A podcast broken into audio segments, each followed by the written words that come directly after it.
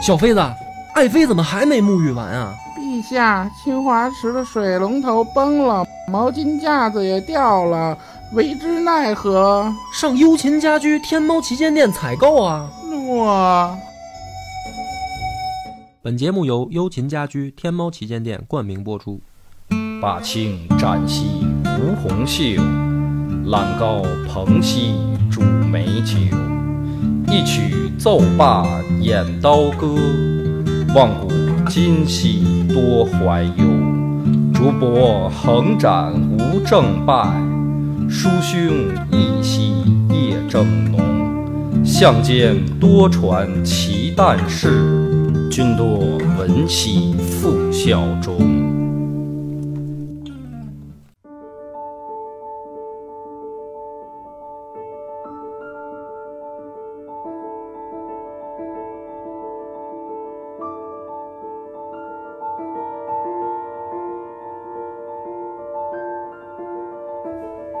大家好，欢迎收听《野史下酒》，我是主播恶霸波，老分奶，彭越，早，凡儿哥，咱们上上期这个讨论了一个特别尖锐的问题，然后我发现评论区这回非常的激烈活跃、激烈，爆炸了。对，所以看来这个这个观点啊，就是我就确实没想到这个会引起这么激烈的讨论啊。本来呢，我是打算这个。因为我的我解释一下为什么就是周五那一期我们没说这事儿啊，因为我们每周都是录两期嘛，两期连着录，所以周五那一期是实际上没有看到这些评论的时候就录了，所以大家会觉得哎这事儿怎么这个过去了就过去了，其实没有，是这周末这周时候我才等于我才这个录下一期嘛，就是今天。本来呢，我想了一下，就是。我把所有的评论都看啊，都看完了，然后里面有一些我觉得写的挺好的，就是起码有自己的观点，然后也有立场，然后呢还有分成三部分吧，一部分呢是认为我说的这个还有点道理啊，比较支持的，一部分呢是认为这个没完全没有道理，就是是这个胡说八道啊。就是觉得他他他们认为这个我的这个观点是站不住脚的，站番儿哥，哎，还有一派呢是就是认为这个话题呢讨论的时候定义不明确，嗯，就是有一些限定的这个定义没说清楚，比如说你什么是国家，对吧？什么是政府？然后这些定义没有说清楚，就是三派意见。但是我觉得，呃，挺好。所以后来我本来想的是回去以后把这些评论都都写都写下来，然后这一期我再逐条反驳。然后后来写不过来。对，后来就是懒癌晚期嘛，就是这个。然后你决定再也不做这样的。然后呢，我就想了一下啊，就是所以我想了一个很很就是刚才咱们讨论的那个事儿，我决定咱们开始也做直播了，就是视频那个看来没有这个效果。做直播，然后呢，我再去准备这样的话题。这样的话呢，就是可以现场就收到大家的意见、讨论的观点。其实就是等于这个播音间就多了很多人了嘛。嗯。对，然后呢，早呢，在这周末的时候，不对，周五的时候，嗯，就是会把我们注册好的直播账号和更新时间。发到微信公众号上，嗯，然后大家呢可以看，哎，可以关关注一下。从下周开始，我们就是节目伴随着直播开始了，嗯啊，想看你们波哥快来。所以这个，因为这这个事儿啊，下是使我下定决心，咱们要尝试一下直播了。因为我一开始吧，之前啊，就是你们跟我说这事儿的时候，我是挺。挺不不喜欢直播的，我觉得直播就是那种美女在那儿唱歌跳舞脱衣服扭屁股的，然后骗打赏的那种，是吧？对，那我们这可以表演打架撕头发。咱们这个老爷们儿是吧？直播在这儿估计也没人看，所以一开始我也没没往这方面想。但是上一期这事儿，我是觉得。看来还是有必要的，对，可以尝试一下。然后听听众们可以跟那个彭掌柜比一下谁身上的画儿多。咱们可以 咱们可以尝试一下，没准就有新的可能性了。嗯嗯，所以这个事儿呢，以这个方式先给大家一个交代吧。啊，然后咱们就开始讲这一期的故事。那我也知道大家听这个五胡乱华听了这么多期都有点累了，是吧？都你终于要讲完两集了吗？对，都想缓一缓，想听听别的传奇的故事了。讲俩鬼故事，这这这一期，在鬼月讲鬼故事可以啊。对好。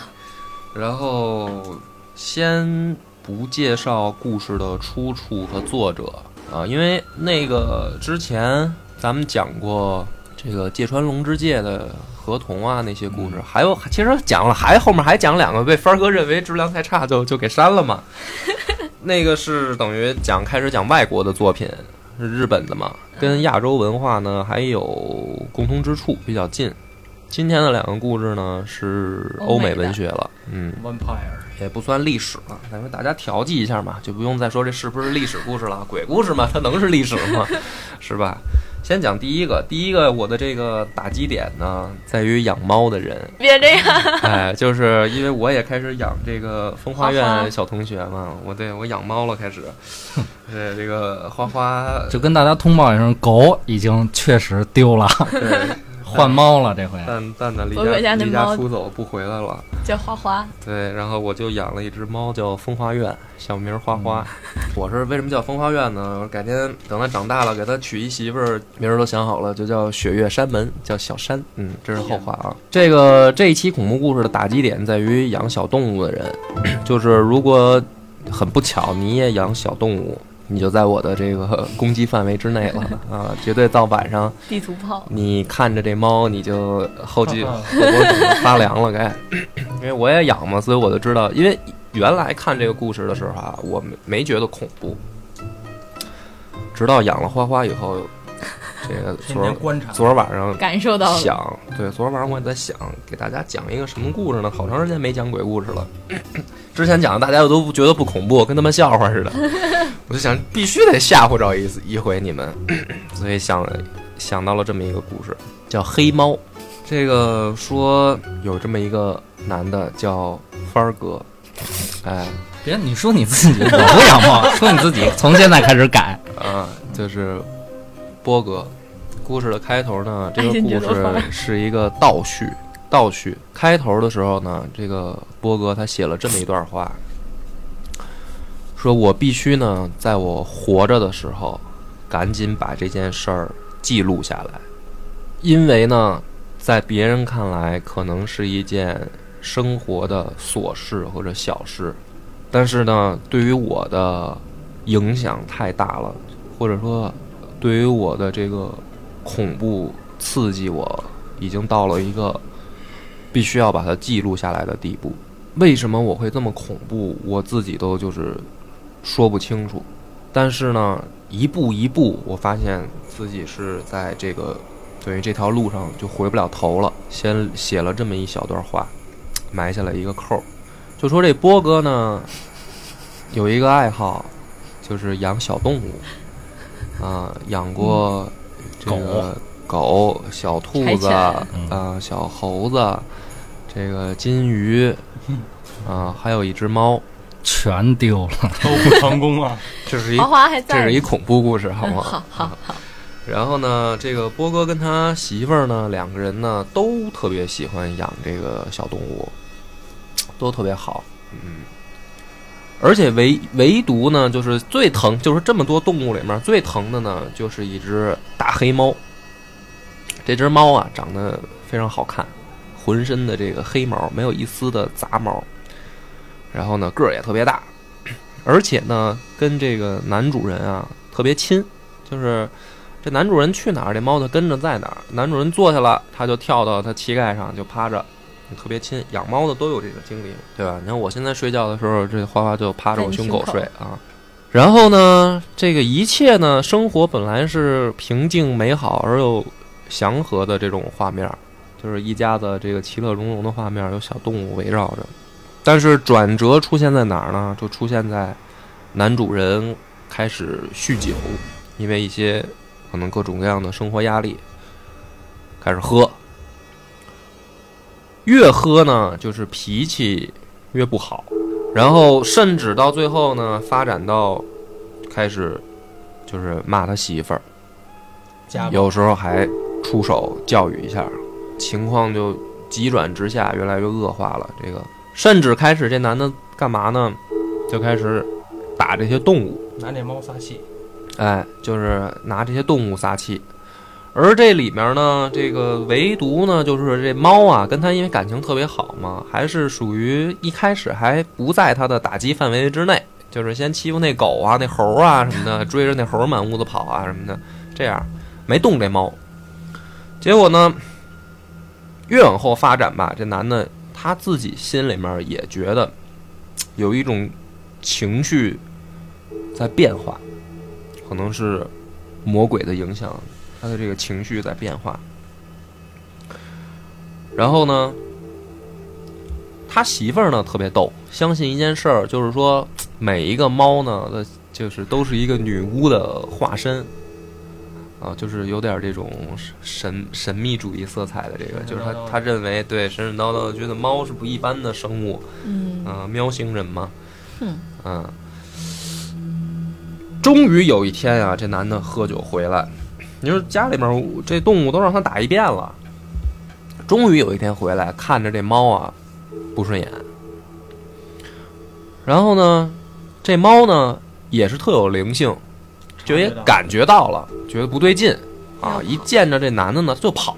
这男的呢也感觉到了，说：“哎，你躲我是吧？我还没怎么着你，你躲我就是酒劲儿上来了，越来越生气啊，就就非得追着这猫，就想弄它。然后从这个时候开始呢，就是他不但虐其他动物，就唯独还得虐这猫，就是单虐。直到有一次呢，就是这事儿做的特别过分了，就是他进门的时候又是喝多了，然后这猫呢，这回呢就也是讨好的，猫就喜欢这样，跟狗都是这样，你走它就跟在你脚边嘛，有的时候它你中间跑来跑去的，就给这男的差点绊倒了。这男的酒劲儿、魂劲儿就上来了，上来以后一把就把这猫拎起来，拿刀直接剜了一只眼睛下来，然后这猫就疼的呀，就叫啊，就就受不了啊，然后这男的就叭就把这猫扔在那儿，然后这男的干完这件事儿以后，突然啊觉得不但没有罪恶感，很很快乐，哎，就是他是是一种很平静的，就是好像你自己办了一件什么事儿一样，就是畜生，哎，就是一般人，你想他做那种事儿，他都心里边会很难受啊。突然，比如说我刚才我怎么这么混啊什么，他没有，然后他特别安心的睡了一觉，然后第二天就是再看这，然后从此以后这猫就开始躲着他了，就是就就就不敢招他了嘛，一见着他就就打老远就开始跑，然后呢，这个情况啊，就是说猫猫狗这种东西都特别通灵性，哎，对吧？就是其实是你它不会说话，但是他怎么想的，你是可以感觉到的。嗯这个男的呢，在后面这段日子，一看这个猫老躲着他啊，就是慢慢情绪上也有一种变化。一开始呢是觉得，也觉得自己好像做错了，不知道那天晚上是？鬼使神差，哎，鬼使神差，哪一股邪火就上来就就就干这么一件畜生事儿。然后当时就他就想，就说这猫这么喜欢自己，原来啊这么爱自己，这么相信他，跟他关系这么好，结果他对人干了一件这种事儿，有点愧疚。但是这愧疚没多长时间呢，他就发现这猫，因为他永远就躲着他呀，就不会再相信他了呀，就由愧疚开始变为恨了，很愤怒，就是就是心里面就不舒服。然后呢，直到有一天，又是喝多了，然后又是鬼使神差，这魂劲儿上来了，就看这猫不顺眼，他要宰了，哎，然后回去以后呢，就把这猫啊拿绳子把脖子一吊，然后在外面找一棵树，就把这猫吊死了。吊死了以后呢，第二天这个酒醒了，一看外面这猫的尸体，又是觉得，说我这怎么回事儿啊？就是也想不明白，怎么就怎么就给他宰了呢？就是他什么都没做错呀，其实对吧？怎么就就办就成这样了呢？现在，自己还在那想一想，但是呢，已经死了，已经死了以后呢，这男的也陷入了一种更深的愧疚了，就是觉得回想起来跟这个猫的这个相处的时候，到直到对着他做这些混蛋事儿啊，觉得更加的愧疚。然后呢，又开始酗酒，也接着喝啊，媳妇儿也拦不住他，管不了。直到有一天晚上啊，家里面他在睡梦当中啊被惊醒，房子着火了，着火了，然后他就赶紧带着媳妇儿仆人就往外跑啊。跑出来以后呢，就是还好人都没事儿，但是房子被烧了，烧成一片废墟了。一下这男的呢就更颓了，颓了以后，第二天就是他们得回这个废墟啊，得去看看这个房子啊。就在废墟里面看这个情况的时候，因为也不止他一家烧了，嗯，周围邻居什么的也也烧了。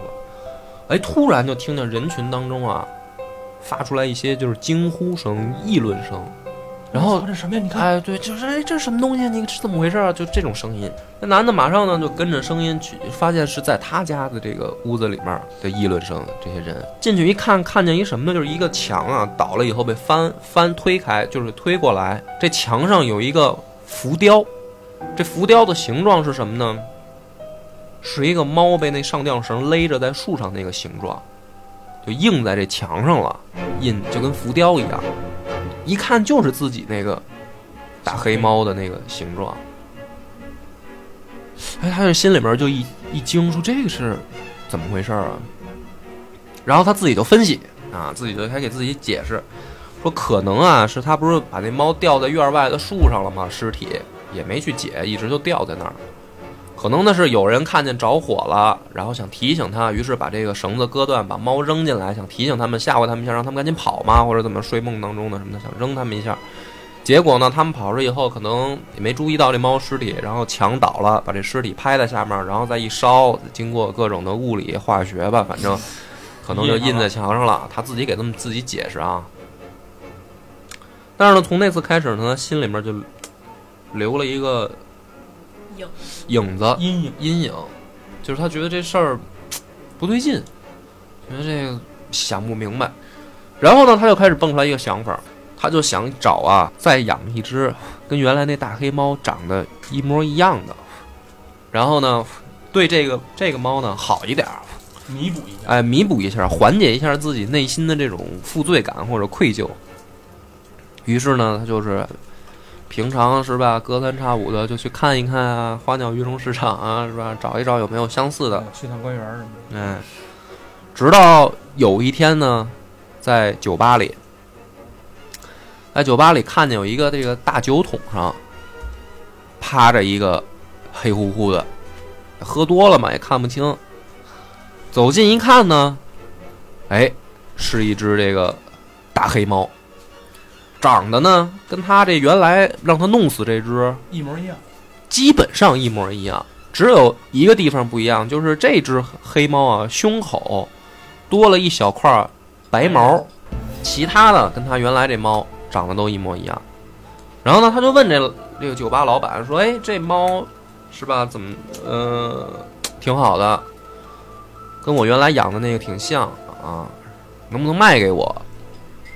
这老板说：“说这个猫也不是我们这儿养的。”可能两两三天以前啊自，己跑过来的，对自己就来这儿了，然后混吃混喝的，也你要想带走你就带走呗，野猫什么的，我们也不收你钱，是吧？也不是我们养的。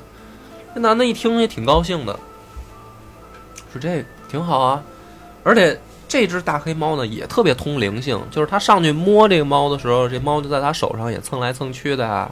对吧？就是养猫的也都知道，猫的喜欢，因为猫的这两两边的这个眼眼睛，它分泌就是只有眼线附近分泌液体，它去蹭你的手啊、脸啊，就是它想把自己的气味儿留在你身上，这是一种友好的举动嗯，啊，就跟狗过来舔你一样，就是狗舔你嘴，是因为这个它狗小的时候，它是就是大狗吃完东西，然后嚼碎了，有的时候分的一些小小块儿食物，小狗去吃，就断奶以后啊，所以在狗群里面舔这个大狗的嘴，就是能得好吃的啊，也是一种示好行为。所以狗它喜欢舔舔人脸、嘴啊什么的。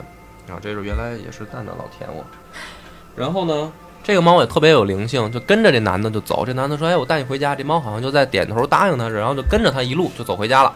而且这猫呢也是挺乖的，挺会来事儿的，就跟这男的相处的特别好。这男的一段时间呢，就是真的觉得通过对这只猫的好，好像能够忘掉前面的那些事儿，然后通过这样的做法呢，好像生活就能回到一个原来的那个原来的那个状态，好像回到正常的那个状态。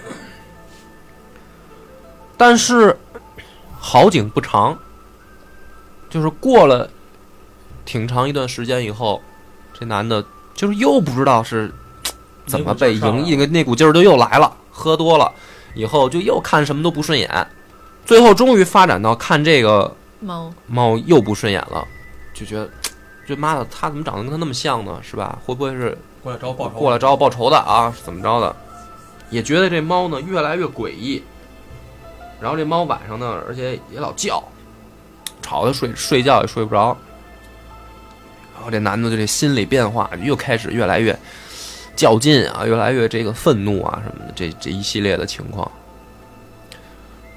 然后有一天呢，他看见这猫的这个胸口的这个白毛的地方啊，长得越来越清晰，是一个图案，一个绞刑架的图案。哎呦，这心里面一下就更不舒服了，觉得这怎么回事啊？丧啊，这这丧猫是吧？我这这二年走别字就是他害的，没准儿，各种的想法就来了。直到有一天啊，这个又喝多了，晚上回来要去地下室，要去找一个什么东西。那下楼的时候呢，这黑猫又跟着他，在他脚边啊就跑，又给他绊着了。下楼的时候，等于滚下来了，从楼梯。哎，这男的一下被绊了以后呢，这火腾就起来了，就无名邪火。正好这个地下室啊有一把斧子，抄起这斧子就要劈这猫。然后他这手劈下去的同时啊，正好他媳妇儿在他身后跟着他，一把就把这这手给抄住了，拽住了，说：“哎，你干嘛？怎么又又犯浑啊什么的？就是就是说他嘛。”结果呢，这男的当时可也不知道是是脑子里面到底在怎么想的，就是这个无名火火起，把他媳妇儿砍了，对，结果顺手一斧子就劈在他媳妇儿脑袋上了，这斧子就砍在脑卡在脑子里脑袋里面正面，给劈死了。劈死了以后呢，这男的也也可能是走火入魔了啊，就是不但没有这个，紧张害怕，越来越兴奋，然后呢，他开始特别冷静的想，我怎么处理这尸体？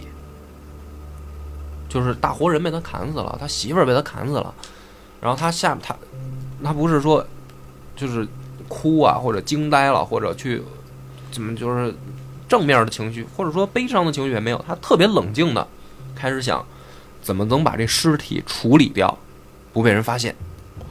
因为这个故事发生的年代呢还比较早，还不是那个就是什么扔进后备箱分尸或者拉到交锋月黑风高的？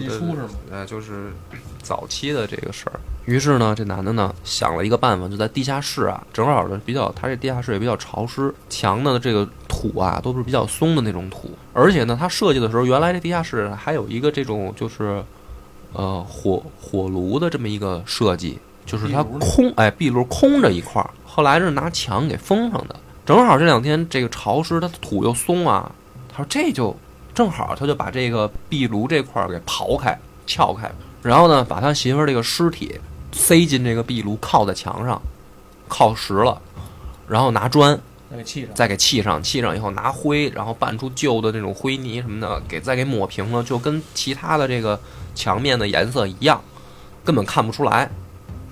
办完这些事儿以后呢，内心突然得到一种特别平静，还有一种满足感。哎，就是就感觉这事儿成了啊，办得漂亮，然后又特别安稳的睡了一觉，就是他这时候已经有点疯了，变态，疯了，对。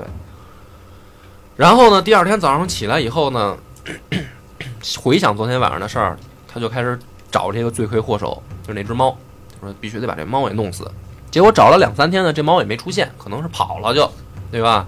找不着了，他就觉得 太好了，我终于解脱了，就是我好像所有的这个烦心事儿，随着这猫跑了以后，我就恢复正常了。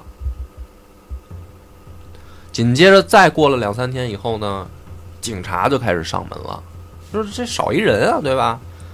不对劲啊，就开始有调查人员来调查他。先是呢，简单的对他做一些问话，对吧？哎，你媳妇儿这两天就是一直没见人啊，走之前有没有什么异状啊？你们有没有什么吵架呀？是吧？调查一下邻居啊，这口供也查不出来什么蛛丝马迹。再往后，第二波的这个警察呢，就开始进行搜查了。简单的入室，就是收收集一些他妻子的，比如说遗物啊，或者是就是失踪之前的一些物品啊，看看有没有什么线索啊，会不会跟人私奔啦什么的。还是没有结果。他在整个过程中呢，他就装的特别没事儿，是就是就是不知道啊，哎，不知道，对我也着急啊，是啊，不知道他去哪儿了，你们得好好帮我找啊，什么的，就是这种情绪。直到第三波开始，这个警察就是开始进入搜查阶段了，就是已经怀疑啊，就是。弄不好就是附近或者他有一些人杀人藏尸，对吧？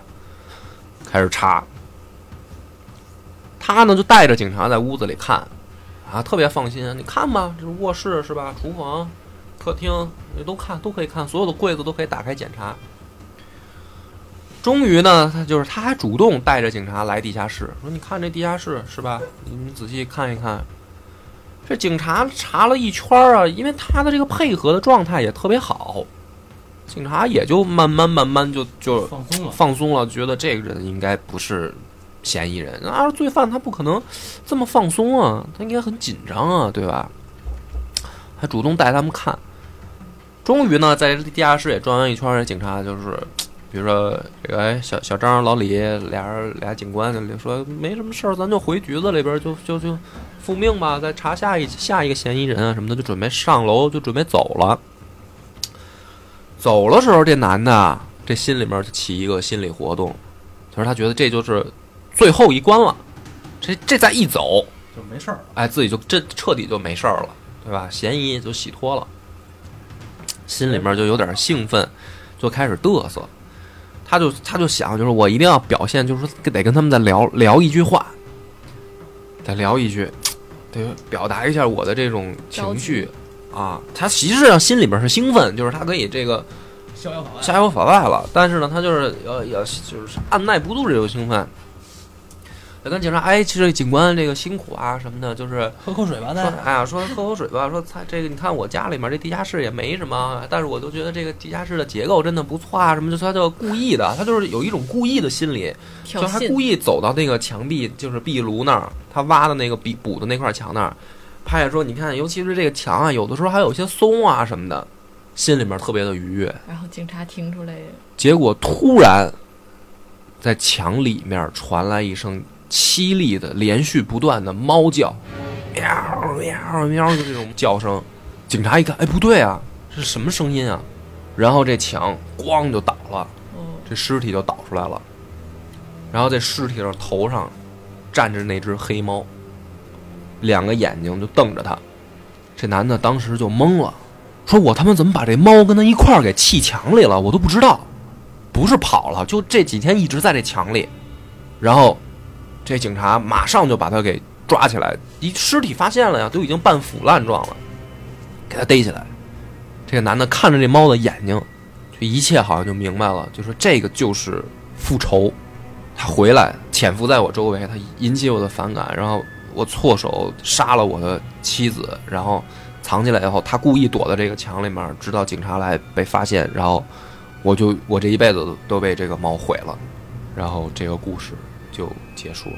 不对呀，不对不对，嗯，他之前不是说我必须要记录下这件事儿，要不然我就活不了了，这是为什么呀？就是他被警察都抓起来了，杀人罪嘛，呃，落一段儿就是一段就是等于一段倒叙嘛，可能是在他牢里写的呀，或者什么，因为这个是一个小说啊，不是历史，所以呢，让我想这故事应该是这样：他在牢里之后的故事，哎这猫上牢里来折腾对呀、的。这猫就这么放过没完呢，这事等于就是他就死定了。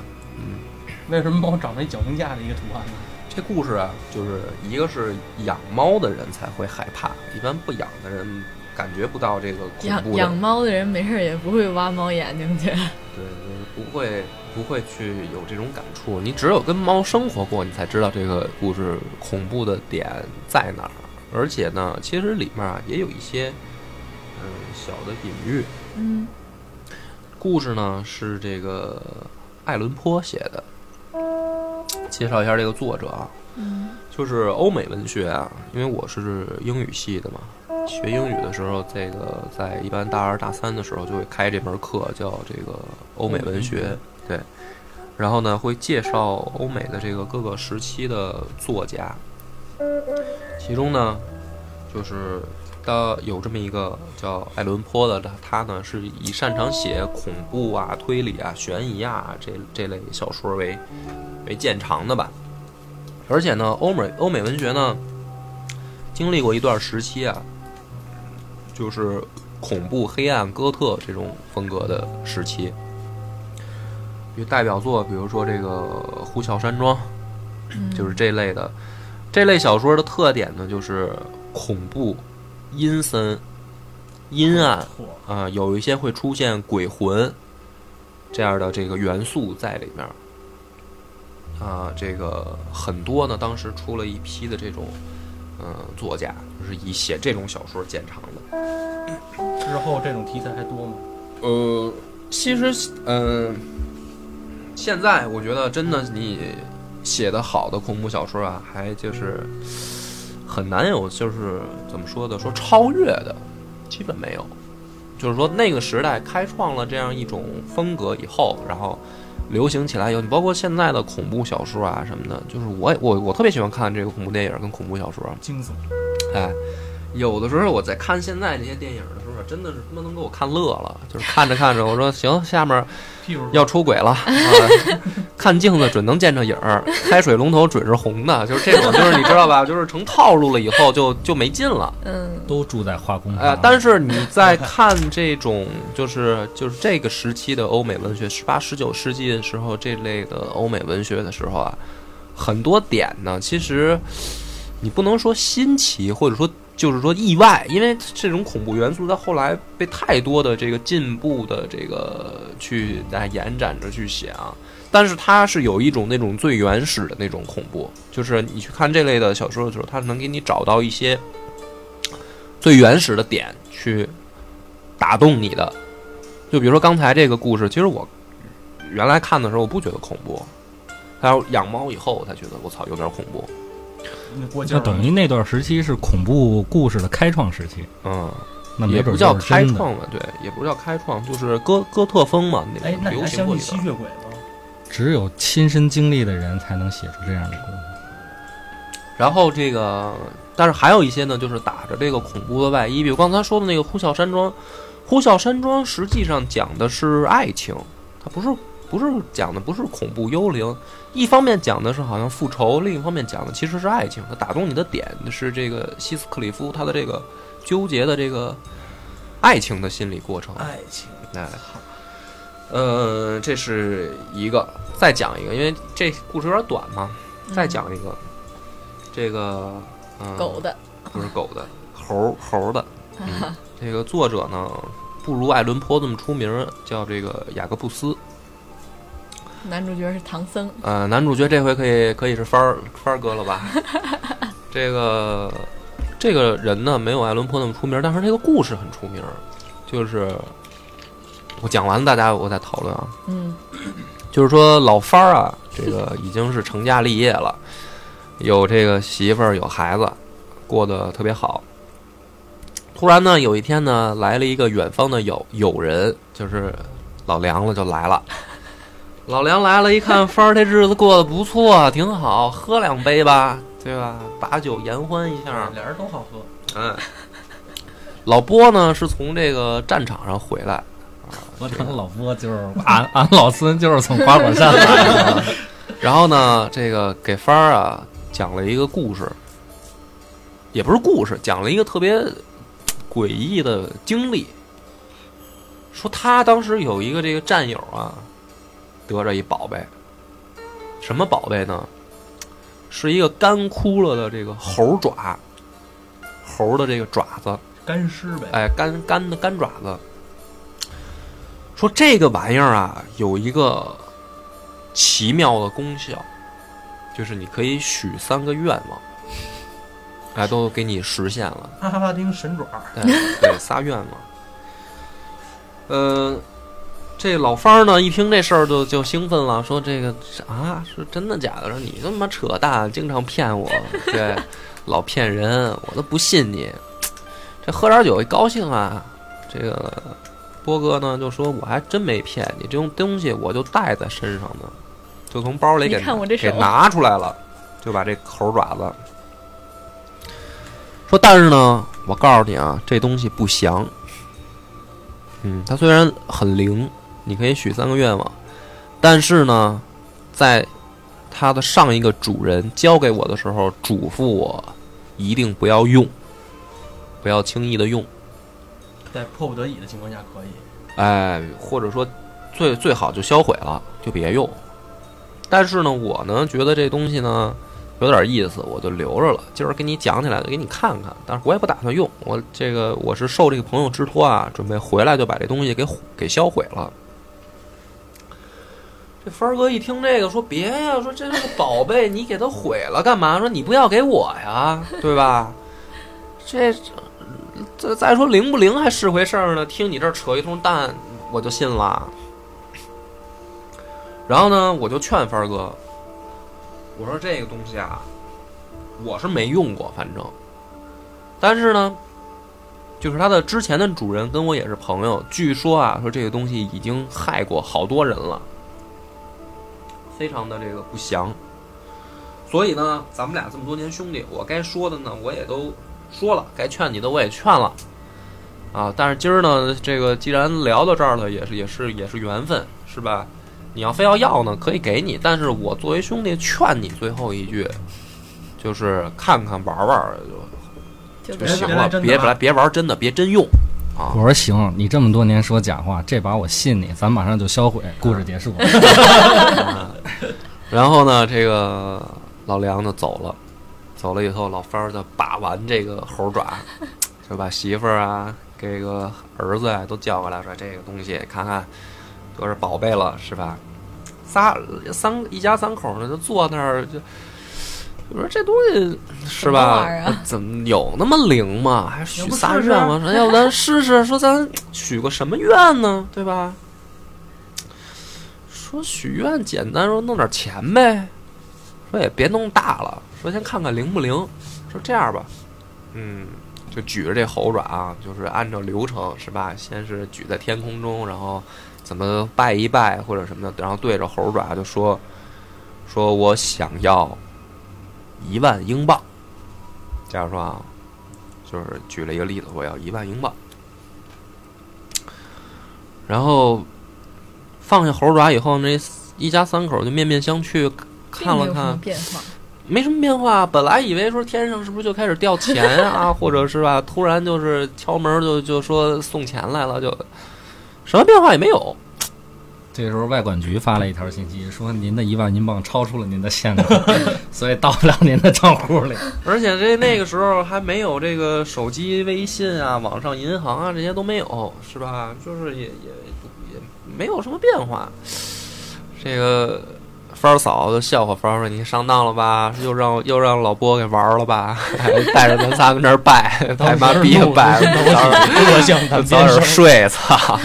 大晚上的跟这儿折要腾。”早点第一心愿先让梁波回来，一起来见证这奇迹的时刻。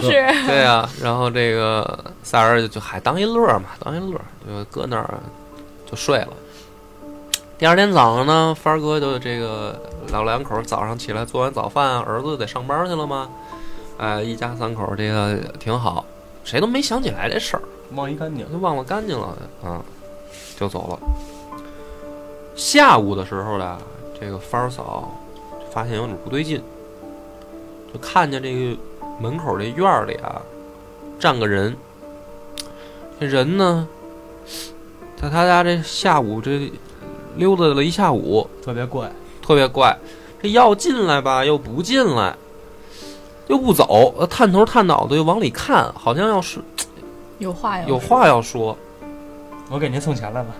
哎，就是风儿嫂就按耐不住这个事儿啊，就把这个老方儿也叫过来，说是这个什么情况？外面这人不太对劲啊，不知道要干嘛。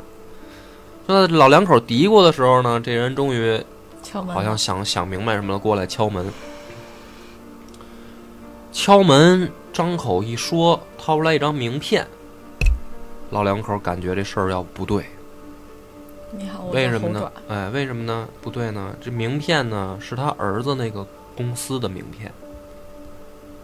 然后呢，这个人就说了一个消息，说 非常沉痛的告诉您啊，今天在一起这个户外作业的这个施工的时候啊，你儿子因为这个意外啊，就被这个机器不幸给弄了，去世了。说我们公司呢，这个表示就是派我来通知一下你们，表示这个沉痛的哀悼，哀悼。但是呢，这事儿呢，不是因为我们公司造成的啊，都是一个意外嘛。所以我们呢，希望呢，就是表示表示啊，咱们就不要起诉我们了。说不可能，那必须得仲裁你。啊然后劳动法呢保护你这是工伤。然后呢，就从这个皮包里边啊，拿出来一沓钱，一万英镑，一万英，镑。这老两口看就傻了，就是儿子突然死了呀，然后老太太就差点就晕过去了，啊，然后这个反正一通折腾照顾啊什么的，就就好了以后呢，晚上俩人坐在屋子里面就琢磨，就看见这个柜子上就是放的这个猴爪，就说是不是因为这东西，啊、我们跟他许愿，然后导致的这个结果。那老郭说了，这已经是一个不祥之物。但是呢，这个人呢，他有的时候对于这种，就是怎么说灵异的东西啊，他不，他还是想自己找一些解释啊。就是老方儿就想说，会不会就是巧合啊？应该就不是他就是巧合，对，没准不是他造成的，可能就是巧了，是吧？那这个时候呢，这个老太太啊，就有点接受不了了，在晚上的时候呢，哭啊，就是一整夜就在哭啊，最后终于啊，老太太突然说了一个事儿，说如果真是这东西造成的呢？如果真是因为我们跟他许愿，然后要一万英镑，结果这事儿变成这样了呢？那帆哥说：“那那你想怎么办啊？说如果他真这么灵，我能不能许愿让我儿子复活？”这凡儿哥就说说说疯了吧你？别闲呐，说对啊，说怎么可能？这世上哪有这样的事儿啊？对吧？这已经不合不合不合这个常理了，不合不按自然规律来了，你这有点儿。老太太就也不说话了，两眼发直，晚上就睡。半夜的时候，帆儿哥一起来啊，一摸床，老太太这不在身边儿，帆儿哥觉得不好，大事不妙。马上冲下楼，就已经看到，就是帆儿嫂举着这猴爪已经许完愿了，许完愿，然后就放在桌上就等，说我就等着说什么时候把我儿子还给我，什么时候他能回来。然后大晚上啊，这个还是什么都没发生，一开始，忽然这个过了一一阵儿以后，就外面就是狂风大作，电闪雷鸣，然后整个气氛就不对了。然后帆儿哥趴窗户往院儿里一一看啊，儿子站门口了，哎，就听见这个脚步声，先是，然后看见一个模糊的黑色的影子，走路就跟僵尸那样，就是往院儿里正趟呢。已经被埋了嘛，已经从坟里爬出来呢，带着泥土那种感觉呢，就是整个外面那种阴森的那个感觉啊，笼罩着这个院儿。慢慢慢慢就靠近他们这个门儿。这时候老太太也听见，老太太的情绪正好相反，她特别高兴，她说：“哎呀，我儿子回来了，就是哪怕回来个僵尸也也好啊，也是儿子，也是儿子，不管他尸体是不是已经烂了或者怎么着的，回来就行。她就要去开门儿，这帆儿哥说：“那他妈别开门了，这明显就不对劲了，已经这不这是吧？这不就阻拦着他不让他开门。”然后呢，并且呢，拿这个锁赶紧就给把这个门从里面反锁，然后找东西就开始挡着，就万一进来个这个僵尸是吧？怎么办啊？给咱现在咬了吃脑子什么的这种事儿，没有豌豆的也。种植物啊，然后拦不住这个僵尸，一方面呢离院儿的这个门大门越来越近，老太太在里面就开始拆锁呀，就说得迎接啊。最后分儿哥实在受不了了，就是这。没有，然后呢，就是冲回到厨房，抄起那个猴爪，然后许最后一个愿，就是说，请让我儿子再回到坟墓去，然后一切就是院外啊，一切又恢复安静了。这个故事到这儿就结束了。又结束了，啊，就是留给大家去脑补的一个空间啊，就是这种这种小说恐怖小说，它不是那种非得要是吧，把就是僵尸进来了，把你摁那儿，然后把脑子咬出来了，什么这个不是那么写的。其实你看，就是这样的故事，它都是背后有一些寓意在里边的。就比如说，其实许三个愿望这个事儿啊，嗯、很多时候就是原来也也也已经被被被解构过。就比如说，比如说芳儿，如果我真让你许三个愿愿望，可以随便许，可以实现的愿望，是不是就能给你带来幸福？就是你按照正，就是咱们就在按照正常的逻辑去推这件事儿啊。就是说，如果让你许三个什么都可以达到的愿望，是不是你就会幸福？你你想想这事儿。是啊，肯定是。都是有代价的。好吧，我我来这么解构啊。你看啊，第一个呢，你不会许小愿望，人都是这样，给你许仨愿望，你不会说我出门这个捡捡捡一块钱钱，对吧？捡一百块钱，这这种小愿望，没有人会会许，对吧？一般就是许都是第一个肯定是，比如说排位列前三位的啊，肯定是健康，健康第一位。对钱，然后健康是吧？长生不老，或者权利权利嗯对吧？一般就是这这三个嘛。像帆儿哥呢，可能还加一个女人，是吧？那就爱情那，多了，爱爱情，爱情，多了爱情，嗯别女人，我的爱情。你不明白是有钱、有健康、有权，什么得不到？啊你你啊！没直播今天，你看，这还没给他三个愿望，刚假设三个愿望，他就要不幸福了。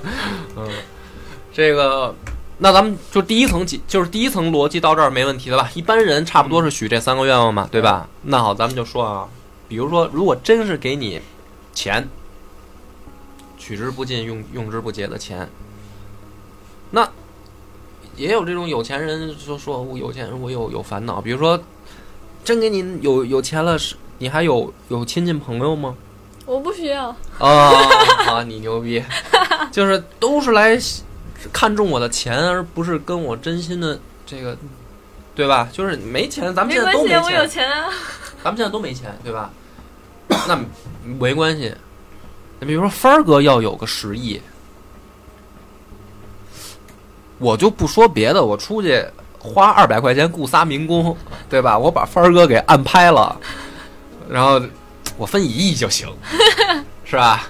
那关键有第二个愿望，健康来保障。对，然后咱就说第二个愿望，健康其实到头儿最后就是什么呢？就是长生不老呗。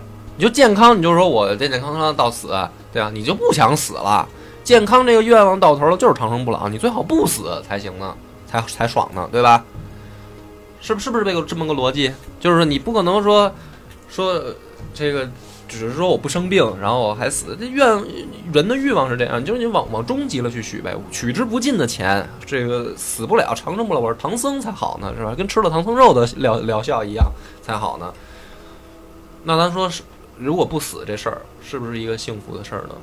看过有有一个有一个漫画叫呃《无限之助人》，看过吗？没有，我倒是看过美国一个电影，嗯就是他自己说他就是上帝的化身，他活了一千多啊，年，来自地球是吧？但是他最后也实在是受不了了嗯，是受不了了，想死。啊、就是最简单，就算你长生不老，啊，你看着你自己的亲人朋友最后都死了，这世上就剩你一个人了，孤独。对啊，孤独啊，就这个也很难受啊，你也不见得幸福。再说权力，对吧？你看古古代的皇帝，不是总想的就是总有刁民想害朕吧？是吧？你在站在权力的顶峰了，你也不见得快乐，你也不见得高兴。所以这个故事它的这个寓意其实很简单，就是看似你追求不到、得不到的东西，你认为它美好，如果真的给你无限制的去满足你的时候，未必是一个好事儿。好吧，讲两个小故事给大家调节一下口味。分儿哥，这这一期时间够吗？